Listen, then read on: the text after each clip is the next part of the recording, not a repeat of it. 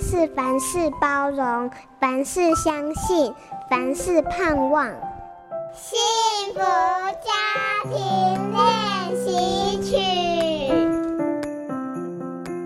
亲子沟通不外乎如何说话，说什么话，但用什么语气和态度来说话，当然也会决定沟通的结果是否有效，或会造成冲突，导致关系的破裂。过去权威教育常常是不打不成器、恨铁不成钢等观念，打骂教育或许教出成绩的孩子，却难免两败俱伤。所以，如何与儿女说话十分的重要，是祝福他们还是伤害他们，攸关父母的情绪管理。我们常跟孩子说什么？这些话听在青少年的耳里，又是如何解读与感受呢？比如大人常说。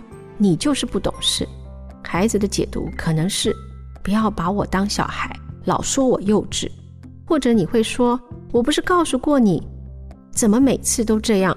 孩子可能会觉得，哎，为什么就是不信任我，老是怀疑我的能力？孩子一旦进入青少年，家庭就进入备战的状态，因为不知道会发生什么事，令人担忧。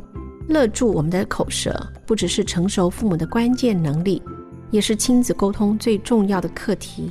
使用适当的言语，有智慧的关心他们，必能带给孩子帮助，带给家人祝福，亲子关系就会越来越甜美。哦，青少年原来是这样。我是中华亲爱家庭协会讲师骆梅玲。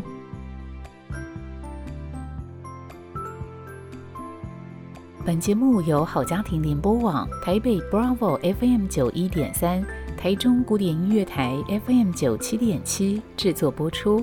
幸福家庭值得努力，让爱永不止息。大义建设关心您。